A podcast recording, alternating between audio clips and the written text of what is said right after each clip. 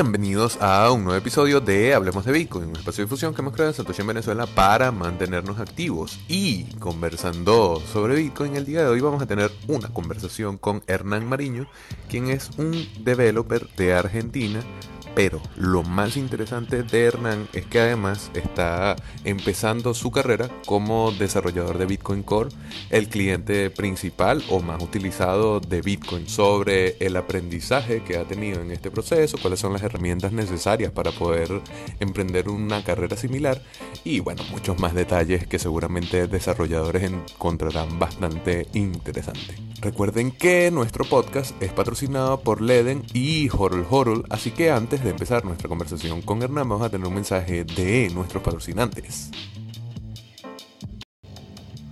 Hablemos de Bitcoin es patrocinado por Leden, una suite de servicios que te ayuda a ganar más Bitcoin y dólares digitales. Los productos de Leden te permitirán ganar intereses, pedir préstamos en dólares y obtener créditos para comprar más Bitcoin. Sus cuentas de ahorro en USDC y Bitcoin te brindan las mejores tasas del mercado, trabajando con una de las instituciones más destacadas y reconocidas de la industria, Gemini. Leden cuenta con un servicio exclusivo llamado B2X que utiliza tu Bitcoin para pedir un crédito y comprar la misma cantidad de Bitcoin. Pero si necesitas dólares y no quieres vender tu Bitcoin, pues puedes obtener un préstamo respaldado por Bitcoin en menos de 24 horas y no tendrás que vender.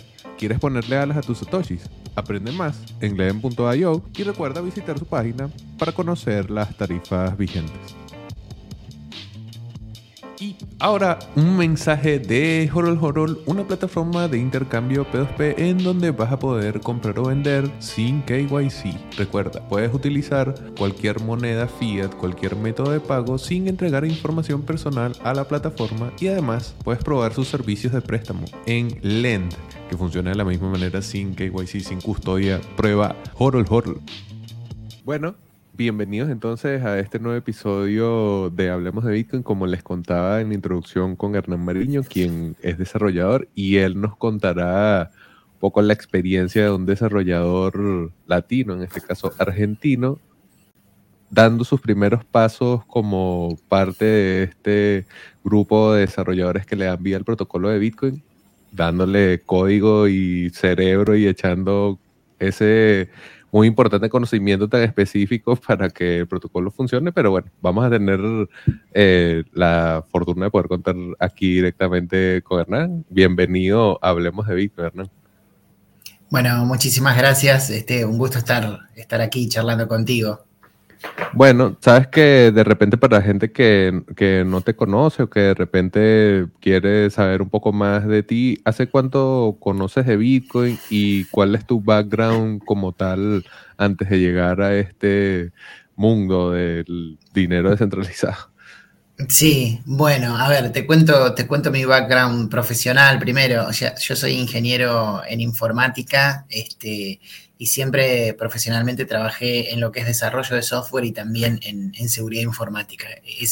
esas eran como mis dos áreas de especialización profesional. Me negaba a, especializarme. Eh, siempre me gustaron las dos cosas y, bueno, siempre trabajé en ambas. Soy docente universitario también y dictando materias relacionadas con, ambos conceptos también en la, en la universidad. Y bueno, por intereses personales y, demás, por mi profesión o por mis gustos personales, eh, leyendo noticias y, distintas cosas que uno se encuentra por ahí online, eh, me enteré de Bitcoin, de la existencia de Bitcoin por primera vez, creo que fue en 2011, con un artículo de Slashdot. Eh, y lo leí y, lo tuve ahí como una, como una cosa curiosa, sin, sin profundizar demasiado un par de años después de eso, eh, tuve mi, primera oportunidad de usar Bitcoin, sí, tenía eh, el trabajo que tenía en ese momento necesitaba hacer como un movimiento internacional de dinero. Eh, en Argentina había algunas restricciones a los movimientos de dinero como parecidas a las que hay ahora. Este video lo pueden ver dentro de 10 años y a muchos países de Latinoamérica estas cosas, estas cosas no van a quedar desactualizadas, cada tanto tenemos. Y, bueno, eh, entonces decidí probar esto de Bitcoin que había leído para, este, para ver cómo era. Eh, y tenía dudas acerca de, de, las comisiones, ¿no? De cómo hacer para, poder bueno, cuánto se perdía en el camino, comisiones de compra, de venta y demás. Hice alguna una, una pequeña compra para probar en aquel momento eh, y, en ese momento tuve bastante, bastante en, claro las, este, las comisiones. Y el momento de vender, eh, como ya tenía más o menos, eh, la idea era vender localmente, persona a persona, y, pero bueno, en ese, en, ese, en ese caso ya tenía como muy presente las, las comisiones de, la venta, no necesitaba realizar la venta para saberlo y, y por suerte no, no vendí no vendí y me olvidé, me olvidé del tema, me olvidé de esto. Hice como la experiencia, por suerte a mitad de camino y quedó ahí olvidado.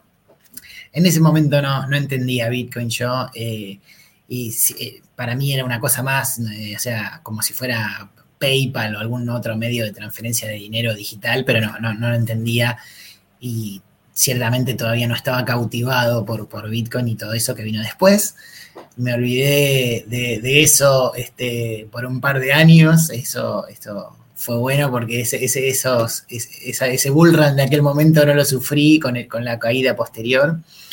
Así que, y bueno, y un, par de años más tarde, más o menos a fines de 2015, charlando con, un amigo y, demás, este, empecé a, a, meterme más, a adentrarme en la tecnología este, y apasionarme, ¿no? Apasionarme para, para nunca más volver.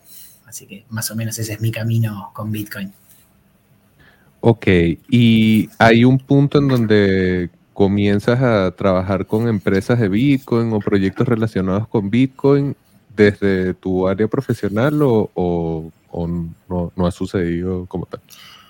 No, en ese momento no, eso vino mucho, mucho más tarde, hasta, hasta hace poco, y, bueno, eh, en, aquel momento simplemente era como, como un apasionado, este, me puse en contacto también a través de amigos con, eh, hay, una, hay una comunidad de, de Bitcoin, un grupo de Facebook que se llama Bitcoin Argentina, que es, básicamente le quedó viejo el nombre porque es, es abierto a gente de todo el mundo, por supuesto y a partir de ahí, participando en el grupo y conociendo gente y demás, aprendí mucho, mucho más. Somos un grupo de algunas personas que somos como moderadores del contenido de, ese grupo. Y, pero no, eh, seguí trabajando como, en mi profesión. Este, y, bueno, y nada, con las clases también, por supuesto. Digamos, que era como un apasionado, leía muchísimo, es una madriguera muy profunda que uno nunca termina nunca termina de, aprender es, sobre eso, pero este, bueno, no, recién hace, hace poco este, es como que empecé, empecé a trabajar con, esto. Sabes que, o sea, me da un poco de curiosidad porque teniendo, yo lo he dicho varias veces, yo no tengo un background técnico y mucha gente que viene a Bitcoin como desde el lado de medios o comunicación y tal, generalmente no tenemos background técnico.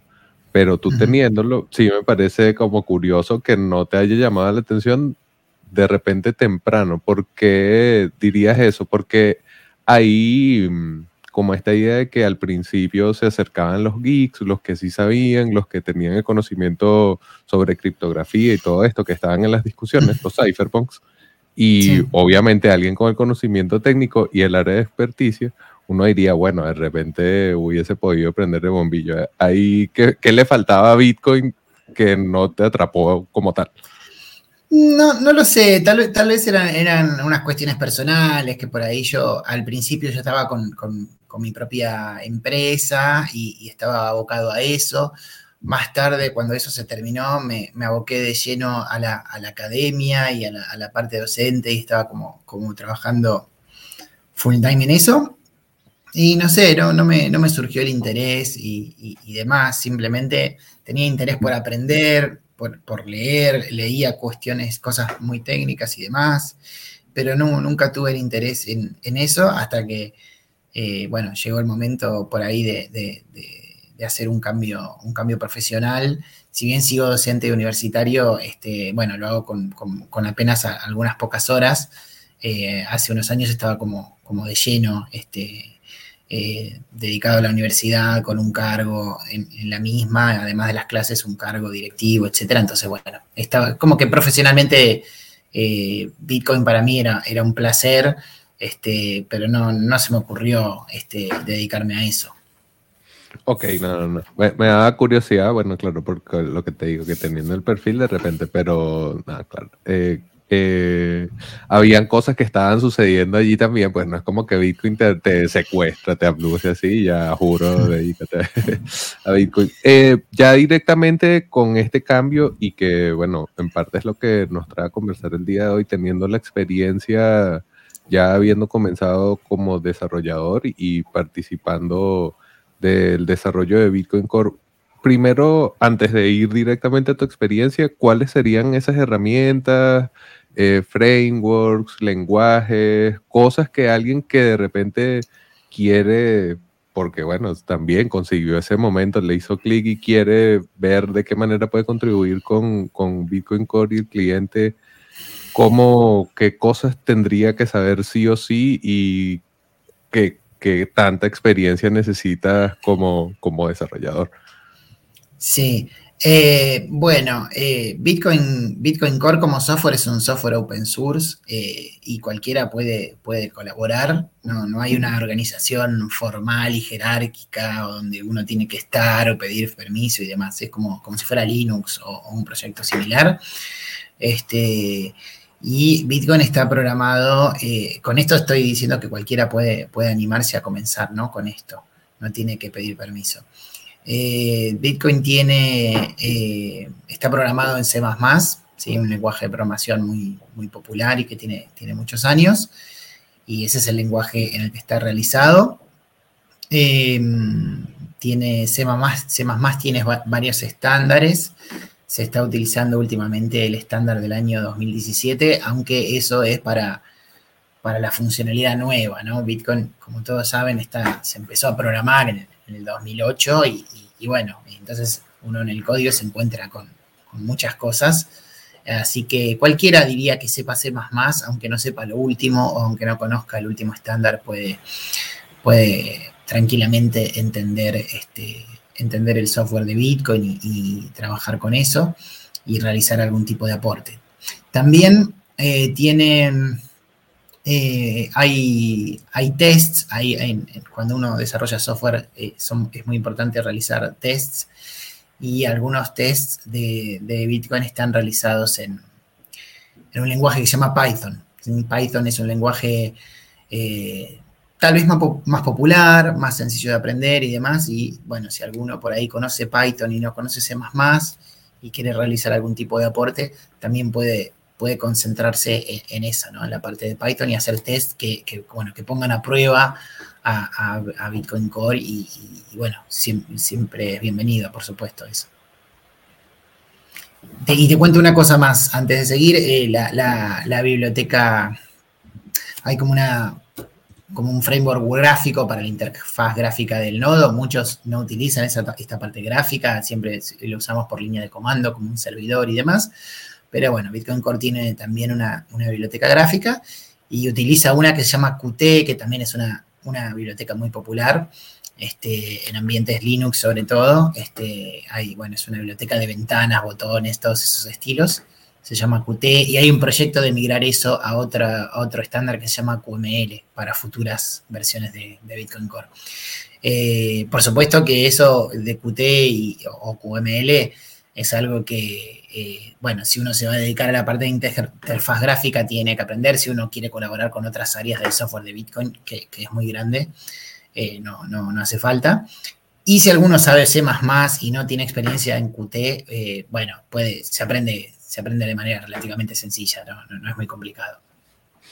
Ok, sabes que, y hacías mención a la importancia de que sea un, un software de código abierto, open source, y ahí comienza algo que de repente me gustaría también traer a la conversación, que es esta idea de que Bitcoin Core es como un grupo cerrado que solo estos desarrolladores eh, tienen como el, permiso sacro de tocar el protocolo y, pareciera como que es muy difícil poder participar allí a pesar de que sea un, un protocolo de código abierto. Entonces quería, claro, desde tu experiencia, que nos contaras eh, cómo es ese proceso para participar, si es así abierto como nos acabas de decir y por qué muchas veces se habla de ese sí, ese como elitismo o hasta cierto punto una centralización específicamente de cara a los desarrolladores.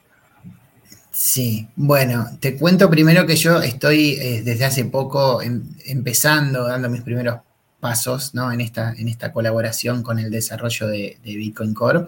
Empecé en el mes de marzo y bueno, te cuento un poco mi, experiencia y, también un poco respondiendo a tu pregunta.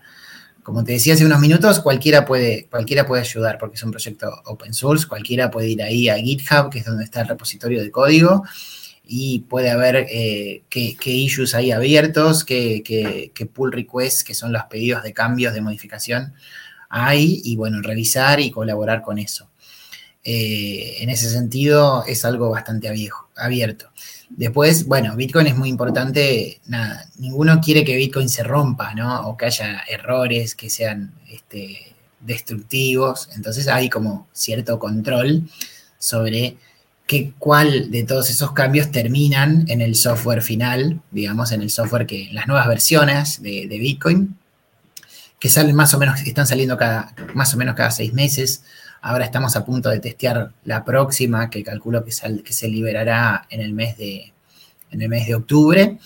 Eh, entonces, bueno, las cosas que finalmente llegan al software este, de Bitcoin Core que se libera con las nuevas versiones, están aprobadas, sí, hay un grupo de, de seis o siete personas que eh, son las, las que tienen como la última palabra para, aceptar esos cambios y, ingresarlos a la versión que uno puede descargar y utilizar.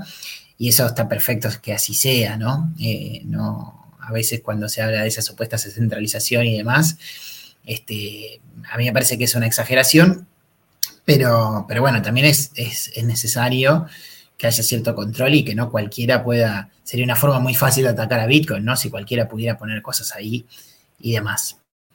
Así que, pero fuera de eso, fuera de, esas personas que, tienen como esa como ese poder de, decidir qué se, que se eh, acepta y que no, es todo bastante, es todo bastante descentralizado y bastante plano el trabajo. Eh, digamos, eh, lo que sí hay que hacer, si alguno tiene la idea de comenzar, es empezar haciendo revisiones de código de otras personas. Yo hasta ahora, como te comentaba, comencé en marzo y hasta, hasta el momento no, hice aportes propios porque hay muchísimas cosas para revisar y ayuda eh, siempre a estas personas que se llaman maintainers o mantenedores del software de, Bitcoin, ayuda eh, al momento de aceptar un cambio que hayan sido revisados por varias personas.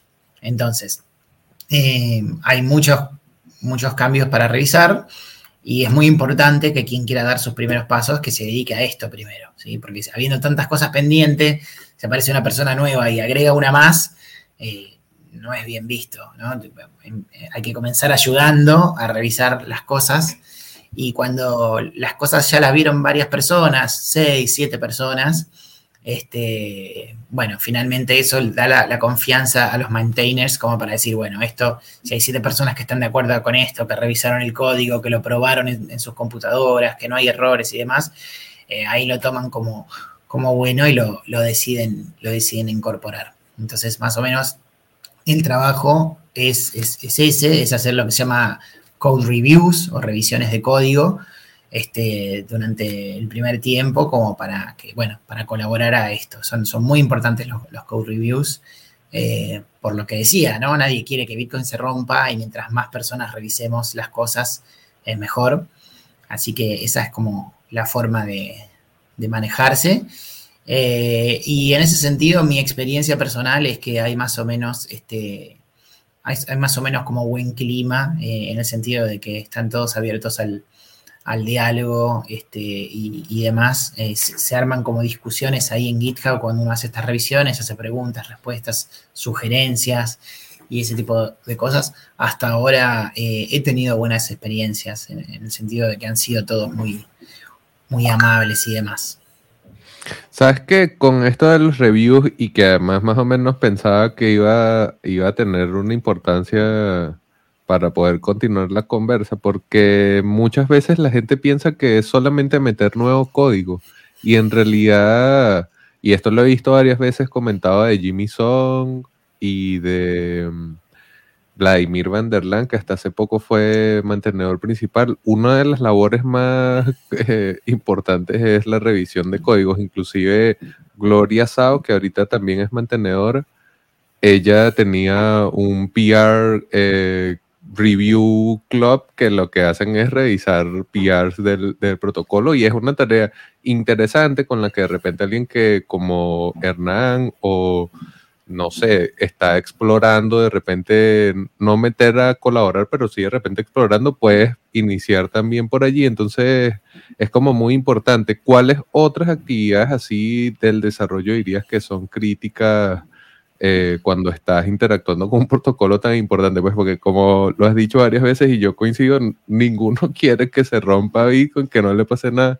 Entonces, obviamente hay tareas que deben ser como específicamente, no sé, como más importantes. ¿Cuáles dirías que son esos roles o tareas más críticas a la hora de ser desarrollador de core?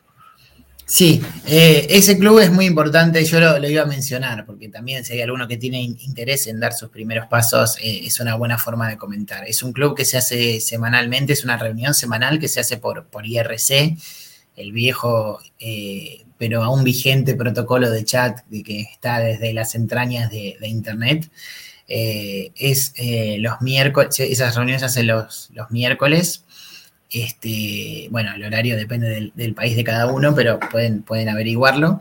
Y lo que tiene es que es como una especie de forma organizada de que distintas personas revisen eh, pull requests, que son estos pedidos de cambio, ¿no? Es código que hizo alguien y que lo propone para ser incorporado a Bitcoin.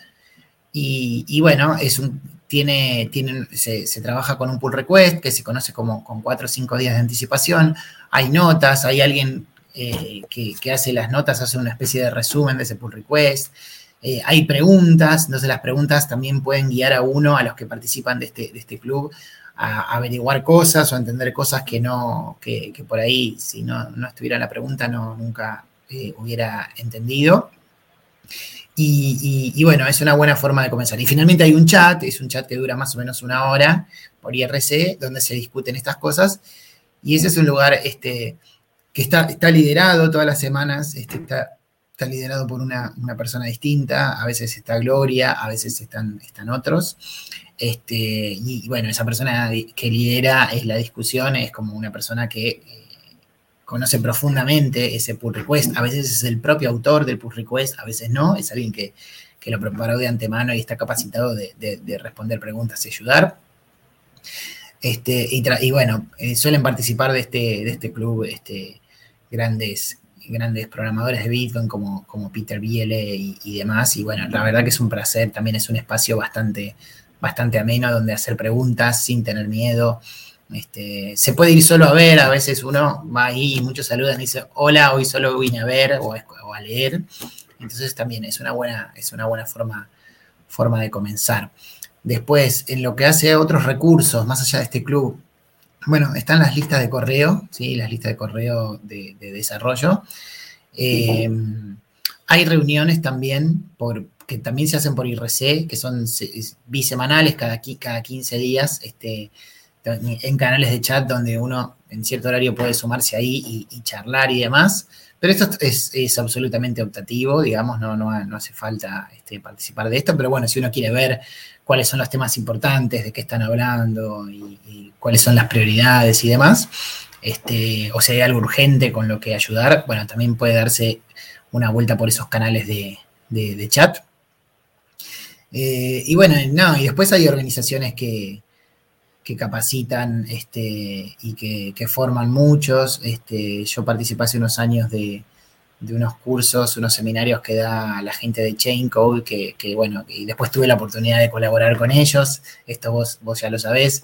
Eh, y, bueno, es importante, son cursos técnicos, son seminarios técnicos sobre Bitcoin, sobre Lightning Network y demás.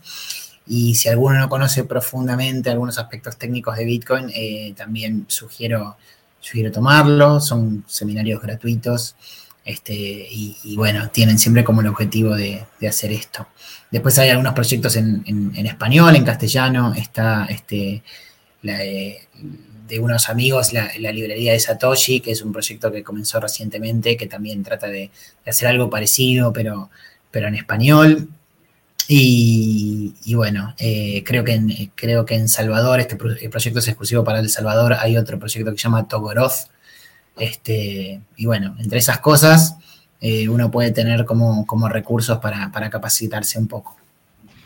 No, excelente porque además eh, proyectos educativos que tratan de darle herramientas técnicas de repente a profesionales que ya son desarrolladores y tal, pero además el arsenal técnico para que puedan aplicar su conocimiento a Bitcoin es súper importante y también que eso puede ayudar a gente a, encauzar su carrera profesional. Sobre todo lo digo pensando en la iniciativa de Torogoja en El Salvador, que buscan precisamente que sean salvadoreños, ya que el país declaró Bitcoin como moneda de curso legal, que sean los propios salvadoreños quienes puedan tener esas oportunidades profesionales allí. ¿Sabes que quería hablar?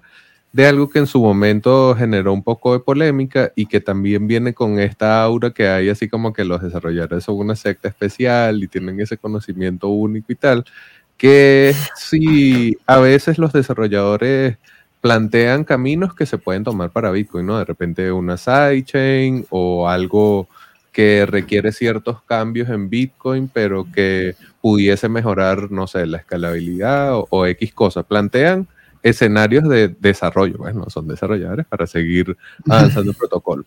Me viene a la mente la experiencia de Matt Corallo, que hace poco salía como con un hilo de tweets hablando de que eh, eh, los desarrolladores a veces como que se cansan porque pasa mucho tiempo y no hay los cambios que esperan o que hay como reticencia al cambio y tal. Entonces quería saber si desde tu perspectiva sientes que a veces como que se es injusto con con lo que aportan los desarrolladores al ecosistema o como que no hay un sistema de justicia en sí, no sé, o sea, si esa polémica te parece eh, justificada o no, y bueno, ahí a ver un poco tu opinión. Sí, eh, en mi experiencia personal eso no lo he sufrido porque como te decía, hasta ahora estoy haciendo code reviews de otros y no tengo esa frustración de haber hecho código propio y, que, que sea ignorado, ¿no? Así que por, lo menos no, no, lo he vivido en carne propia, pero, pero bueno, Bitcoin tiene, tiene como una organización así muy espontánea y muy caótica si se quiere, pero me parece que saludablemente caótica en el sentido de que, este, bueno, todo se realiza por consenso y por discusiones y demás. Eh, y, bueno, vos y muchos de quienes nos escuchen también tal vez sepan que, bueno, hay, ciertos grandes cambios a, Bitcoin que, ya como van más allá de Bitcoin Core, sino van, van a lo que es Bitcoin como, como protocolo y, demás, que por ahí alteran las reglas de consenso y que se traducen en un, en un soft fork y que eso requiere mucho tiempo, ¿no? Discusiones y ese tipo de cosas bueno, ese tipo de cosas está, está, perfecto que así sea y que tenga muchísimas discusiones y mucha aceptación y que se escuche la opinión de, todos los actores del ecosistema. Eh, en el resto de las cosas eh, en las que se, trabaja día a día como programador, no, no hace falta, no son cambios tan profundos, son cambios que no afectan a estas reglas de consenso y que son cambios propios de, Bitcoin Core que hacen al funcionamiento del nodo, a que funcione más rápido, a que se comparta la información de otra manera, a que la construcción de transacciones, si usan la, wallet, el monedero billetera de Bitcoin Core, eh, sean más privadas y todo ese tipo de cosas, digamos, son compatibles, no hace falta alterar eh, Bitcoin como para que esas cosas funcionen, y esas son las que hacen el día a día, ¿sí? Las grandes, los grandes cambios, como puede ser el de Taproot que ocurrió hace poco, este, bueno, llevan tiempo, meses, años de discusión y después se implementan y se prueban mucho. Pero en ambos escenarios, digamos, en los grandes cambios y en los pequeños, la idea del consenso está, es menor y es más fácil en, estas cosas pequeñas, si uno hace un buen aporte, algo que, que difícilmente introduzca errores y que además fue revisado por muchos, muchos programadores, eh, bueno, eh, eventualmente será aceptado. Y entiendo, entiendo que algunos se frustren este, y, que, que, bueno, que puedan, puedan plantear eso. es algo de lo que se habla, digamos. Eh, si bien yo no lo, no lo sufrí todavía, ya, ya, empezaré con mis propios aportes este, y veremos qué me pasa. Eh, bueno, es algo que está presente y algo que se discute y se habla, este, bueno, como una de las cosas, nada, como puede ser uno de los aspectos negativos. Este, pero creo que hay que entender un poco el entorno y cómo funcionan las cosas y entender que, es una empresa donde no hay jefes y que es bueno que así sea. Hay otras, criptomonedas o blockchains donde se hace, tienen un líder claro y se hace lo que esa persona dice. Eh, y bueno, eh, por, otro lado, si, valoramos ciertas cosas de, Bitcoin que tienen que ver con la descentralización, me parece que hay que aceptar estas reglas de juego. Sabes que eso que decías de una organización caótica, pero, o sea, haciendo énfasis en que hay una organización, me, suena perfecto para cómo yo entiendo que funcionaría la descentralización, que era algo que también decía. Muchas veces suele exagerarse la descentralización o su alcance, ¿no? O sea, pensar que realmente el desarrollo de, Bitcoin Core como protocolo, como regla, va a poder ser absolutamente descentralizado es medio descabellado sobre todo porque queremos que las mentes más capacitadas estén allí haciendo el review de cuáles son esos cambios que se agregan, ¿no? Entonces, como eh, esta idea de mm, que al final, si este sistema tiende a la descentralización, incluso teniendo estos puntos de centralización necesarios para su funcionamiento, igual el orden a través del que se dan las jerarquías y tal no va a ser nunca tan claro como si hubiese una estructura directamente centralizada, como si fuese una compañía, por ejemplo. Entonces, como la experiencia del desarrollador dentro de un entorno así, me imagino que es mucho, mm, dista bastante a cuando es tu práctica profesional normal, soy contratista o directamente trabajo por proyectos, pero con una directriz y una línea directa. Entonces aquí este, esta especie de caos del, de la descentralización me parece súper interesante. Sabes que quería saber un poco eh, has dicho varias veces que sobre todo estás haciendo eh, reviews, pero entonces, bueno, coméntanos qué, qué, reviews has hecho por allí y cuáles son esas cosas que son desafiantes de este tipo de tareas, porque pareciera que, nuevamente, que es aburrido, que no, que para que alguien vaya a hacer review, pero hemos dicho varias veces que es importante, que es una actividad importante. Entonces, como cuáles son esos desafíos que faltan allí para completar esos reviews, qué le faltaría y, cómo es esa experiencia como tal de, empezar a hacer este camino para, eventualmente colaborar en Core, ¿no? Sí, bueno, hay, hay, hay algunas cosas que podría hacer cualquiera que tenga ciertos conocimientos técnicos, por ejemplo, podría ser un programador, pero de otros lenguajes de programación, o sin ser programador, que alguien que por ahí no sé, usa Linux, se defiende con una consola de comandos, tiene experiencia instalando software, tal vez compilándolo, ¿no? Quien haya superado todas esas peleas, un, usuario medianamente avanzado de Linux, digamos, podría estar a la altura. Uno puede colaborar testeando Bitcoin Core. Bitcoin Core, como, como te comentaba hace unos minutos, eh, se va, la versión nueva sale en octubre, pero ya en, 10 días, 15 días a más tardar, ya va a estar lista para, para ser probada. Y en este caso, esto es muy distinto a todo lo demás. Si querés, después te completo la respuesta de manera más amplia. Pero hay como guías de testing que, se pueden seguir y las puede seguir un usuario. Bueno, hacer esto, probar esto, lo otro, conectarte a testnet, conseguir eh, monedas de testnet, hacer tal prueba, tal otra. Y, bueno, es como un testeo de, usuario muy guiado. Uno, prácticamente cualquiera que pueda, que tenga esta, este skill mínimo, estas habilidades mínimas este, técnicas eh, y siguiendo una guía que, está escrita en inglés puede, puede colaborar con eso y dar su aporte. Me anduvo, no me anduvo, en Mac no funciona o en mi computadora pasó esto. Todo eso es importante y eso eh, no hace falta ser un experto en C para hacerlo, sí tener ciertos conocimientos técnicos. Este, fuera de eso, eh, el software de Bitcoin tiene como, como varias áreas de especialización cuando yo empecé a trabajar eh, con esto, me propuse eh, dedicarme a, dos áreas. Eh, una es la, la, parte de, interfaz gráfica y otra la parte de wallet. ¿sí? La, de, la interfaz gráfica por una cuestión personal de, que tenía la idea de que se podía avanzar más rápido y demás. Y, uno siempre tiene como, como programador ese, ese, ese, deseo de decir, bueno, hice mi aporte, no sé, Bitcoin tiene una línea de código hecha por mí, que, en mi caso todavía no ocurrió, pero bueno, me parece que como que es un, un camino más, más sencillo, ¿no? Este, y, por otro lado, en otra área que es un poco más compleja y también más desafiante, que es el área de la, wallet, ¿sí? de la billetera. Eh, esas son dos áreas. Hay, otra gran área de trabajo que es el, lo que se llama el protocolo P2P, que es el protocolo, no tiene que ver esto con la compra y venta de Bitcoin y el intercambio. Eh, no es P2P en el contexto de personas, sino es el protocolo que usan los nodos para comunicarse entre sí, ahí tienen ciertas reglas y ciertos comandos. Es toda una gran área de, especialización dentro, dentro de Bitcoin. Y bueno, y después hay algunas grandes áreas, hay, algunas áreas menores, digamos, no tan grandes.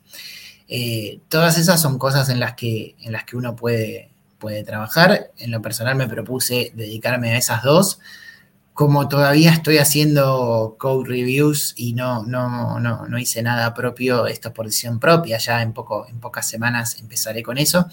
Eh, lo que decidí en estos primeros meses es hacer reviews de todo. Es también una buena forma de aprender y por supuesto que prestando especial atención a lo que tenga que ver con, la wallet o, con la interfaz gráfica, pero si me, cruzaba con algo que parecía este, manejable y que, pudiera entender o que pudiera hacer algún aporte como, como reviewer, este, sí, he, participado como una especie de un montón de cosas este, que, son, que no, están especializadas en ningún área en particular. Pero Bitcoin es bastante amplio, técnicamente es complejo. Eh, y sí, eventualmente cuando uno empieza a hacer cosas debería debería especializarse porque, porque sí, si no es demasiado, es demasiado difícil. Mm, hay cosas, por ejemplo, de la wallet, te cuento, eh, muchos no usan la wallet de Bitcoin Core, ¿no? Todos por ahí estamos acostumbrados a, usar una, este, una billetera en el móvil, porque bueno, los, sistemas operativos este, de los teléfonos son como más seguros que los de las computadoras de escritorio pero la, billetera de Bitcoin Core es la que más presta atención a cuestiones que tienen que ver con privacidad, con eh, trazabilidad, con defensa, con un montón de cosas. Y, nada, cada vez que se hace, cada vez que leo un pull request de esos y demás, eh, hay cosas que uno dice, esto se podría hacer más sencillo, y, pero no, atrás de eso hay una idea de, bueno, pero ¿qué pasa si un gobierno se conecta y una empresa? todo ese tipo de cosas están pensadas y Bitcoin Core tiene defensa para eso. Eh, y lo que también les quería comentar, esto es válido para cualquier usuario también, eh, no, no hace falta ser programadores. Desde hace un par de versiones Bitcoin Core trabaja con hardware wallets. Entonces, la idea de que por ahí uno no tenía por ahí no utilizaba la billetera del nodo porque, bueno, porque el sistema operativo era más inseguro y demás, uno puede lograr esa seguridad este, con, una, con una hardware wallet, pero tener toda esa lógica de construcción de transacciones y de defensa ante ataques que tiene, que tiene Bitcoin Core. Así que eso me, me parece interesante. Ok, bueno, bien Ahí, ya hay como varios caminos que inclusive alguien que de repente está escuchando y se quiere animar ya tiene ahí algunos caminos trazados para, para comenzar la tarea. Sabes que eh, quería saber, o sea, obviamente estás empezando, pero hay, hay otra cosa de los desarrolladores de Bitcoin que generalmente son mal pagados o, o es difícil que puedan mantenerse desarrollando en Bitcoin solamente porque es difícil conseguir financiamiento. Entonces, quería saber si has recibido apoyo de alguna empresa o has pensado en algún momento aplicar para un grant para mantenerte eh, trabajando? Sí, sí, bueno, eh, en principio contarles que, sí, que hay varias empresas de, la industria que, apoyan esto con, grants o con becas. Bitcoin no, no tiene un dueño, una empresa atrás o, ni nadie que, que, nos pague un sueldo por hacer esto, que son aportes voluntarios, pero por suerte hay muchas, muchas empresas que están trabajando en, de distinta manera relacionada con, este, con, Bitcoin, también algunos filántropos, y, entonces existe la posibilidad de, acceder a estos grants o estas, a estas becas, que básicamente es un dinero que uno recibe para dedicarse, dedicarse a esto. Em, yo tengo la suerte de, contar con, un grant. Este, la, gente, la, fundación que está, que está detrás de la conferencia de, de la BitConf, ¿sí? que es la conferencia más, más antigua este, y, bueno, y más importante de, Bitcoin en, Latinoamérica. Eh, tuve la suerte de, que ellos me, ofrecieron un, grant que por supuesto acepté y bueno, desde, desde marzo que estoy, que estoy con ese grant, ¿sí? así que es posible. Este, hay varias empresas que lo hacen y bueno, es importante, ¿no? Porque uno se puede dedicar con más tiempo y no que no sea un pasatiempo de, fin de semana con apenas algunas horas algunas horas a la semana. Así que bueno, este, aprovecho para agradecer a, mi sponsor eh, porque es, muy importante para, todos los que hacemos esto. Está súper cool eso y no sabía que eh, la que sería esa Bitcoin Argentina o la ONG. No, no, no, eh, son entidades distintas. A veces las ah, personas están en el mismo lugar. Creo que la fundación se llama Bitcoin Iberoamérica. Tengo, tengo miedo de equivocarme, pero bueno. No, bueno, ok, ok. La fundación, exacto. La fundación que, organiza la, conferencia, la BitConf, este, son, ellos, que, no es, que no, es, no es la ONG Bitcoin Argentina, no. Y, tampoco, tampoco es el grupo de Facebook Bitcoin Argentina. no, Bitcoin Argentina, el grupo, es una de las pocas cosas que hace que yo tenga Facebook, que hace rato que lo nombraste y tal, es como uno de los pocos placeres culposos revisar ahí qué, posteos nuevos hay. Eh, no, interesante. eso.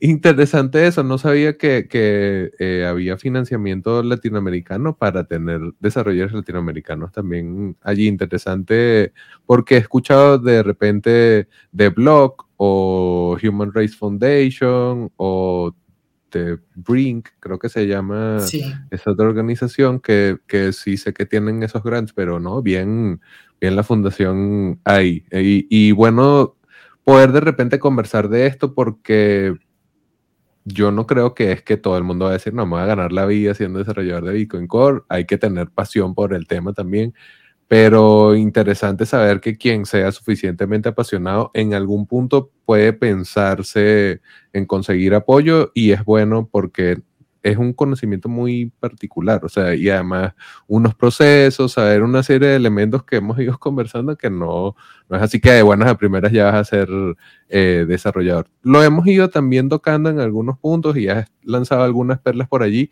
pero si de repente alguien escuchó esto y dijo, ok, quiero, quiero hacerme un Hernán también. ¿Cómo, no sé, cuáles serían esas recomendaciones que le harías a alguien que quiera hacer este mismo, este mismo camino? Bueno, lo primero que les digo es que me contacten, que me contacten, que estoy súper dispuesto a ayudarlos. Ahí tienen, tienen mi Twitter que es arroba hmarinot1, vos se los podrás dar o pasar de otra manera, ahí está apareciendo en pantalla. Eh, me contactan por Twitter, mensaje directo y, los ayudo.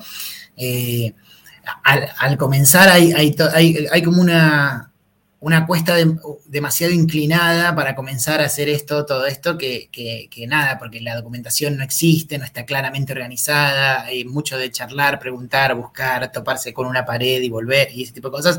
Bueno, yo todo ese proceso lo, ya lo pasé y, puedo resumirles en, tres o cuatro horas cosas que a mí me llevaron meses como para que puedan comenzar más rápido. Así que cuenten con, con mi ayuda este, para eso y bueno, yo los, puedo ir guiando. Si están las organizaciones que mencioné antes que, que, dan, cursos o capacitaciones, este, pero los invito a que, a que me contacten y, también los, los, puedo ir guiando con, cosas más específicas o cosas que dije aquí muy, muy en el aire, puedo decir, bueno, léete este documento, léete este otro, etcétera. Eso con gusto los, los oriento a todos los que tengan ganas.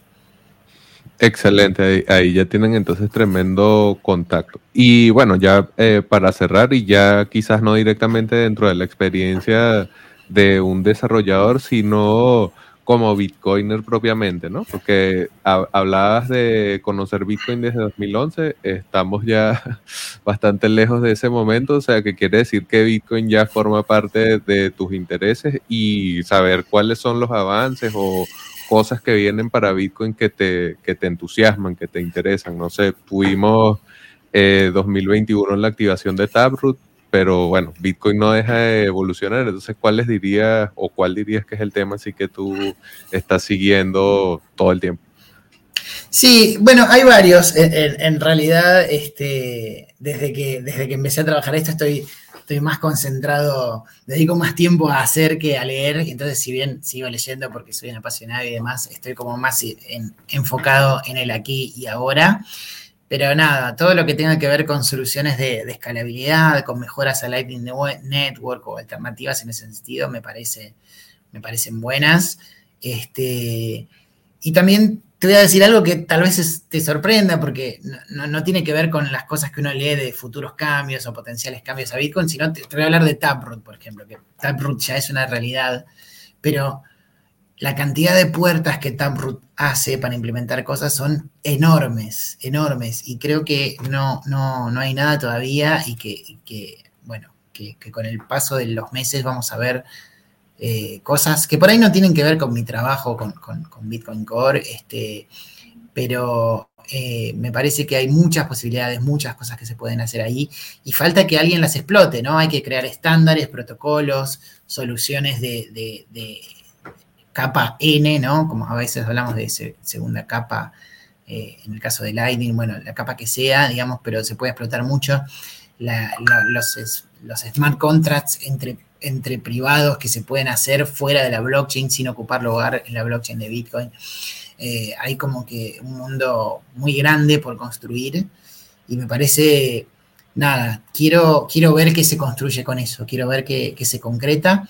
Eh, un cambio como el de Segwit, que por ahí, si bien era un cambio tecnológico importante por todo el por el cambio que representaba y por toda la polémica que disparó en la comunidad, este, no habría tantas posibilidades técnicas como las que, las que abre el último software de, Taproot.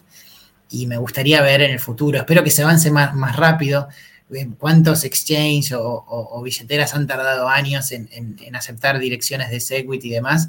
Aquí con Taproot es, eh, bueno, las posibilidades son aún mayores y es algo más que un tipo de dirección o un pequeño script eh, en las transacciones de Bitcoin, Bitcoin, porque hay que construir algo que corra eh, por fuera de, Bitcoin, pero que utilice la blockchain de, Bitcoin para darle eh, seguridad, ¿no? y en ese sentido, me, entusiasma la idea de ver qué puede surgir, porque puede surgir muchas cosas y ojalá que, no tarden mucho en aparecer y que, que también haya, haya apoyo de la comunidad en valorar las cosas buenas, ¿no? Porque también hay una contracara negativa de esto, de estas posibilidades que, abre Taproot, que es que, eh, bueno, cualquier cosa que, se monte sobre esta tecnología va a ser algo externo que va a tener que ganarse su lugar en el mundo, ¿no? Puede haber hasta tecnologías que compiten en lograr lo mismo. Entonces también haría falta para que algo triunfe, que algo sea popular y muy,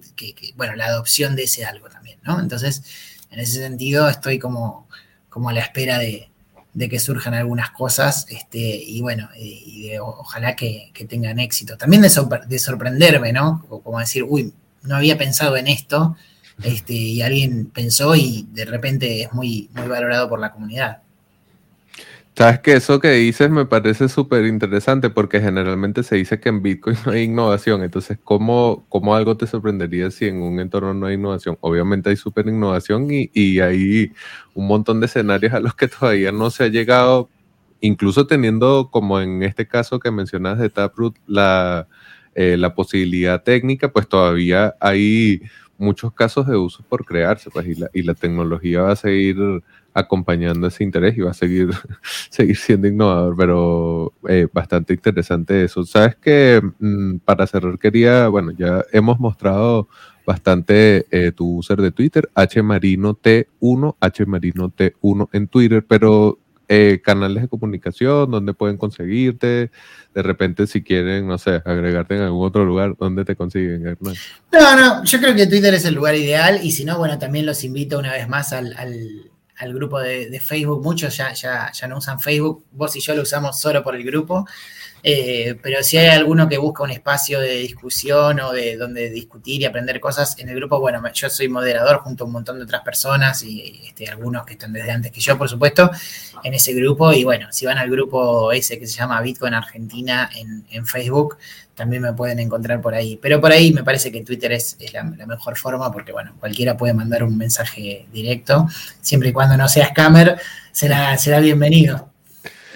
Excelente. Bueno, gracias por tu tiempo, Hernán. Gracias también a las personas que nos escuchen en el episodio de hoy. Recuerden que Hablemos de Bitcoin es patrocinado por Len, Horror Horror y Bitrefil. Y bueno, ahí tenemos con Hernán una interesante historia de vida y experiencia de cómo poco a poco uno puede incluso relacionarse con algo tan importante como el desarrollo de Bitcoin. Así que bueno, excelente Hernán y espero hacer este episodio de repente aquí a un año, un año y medio y que ya haya ahí unas linecillas propias como tal.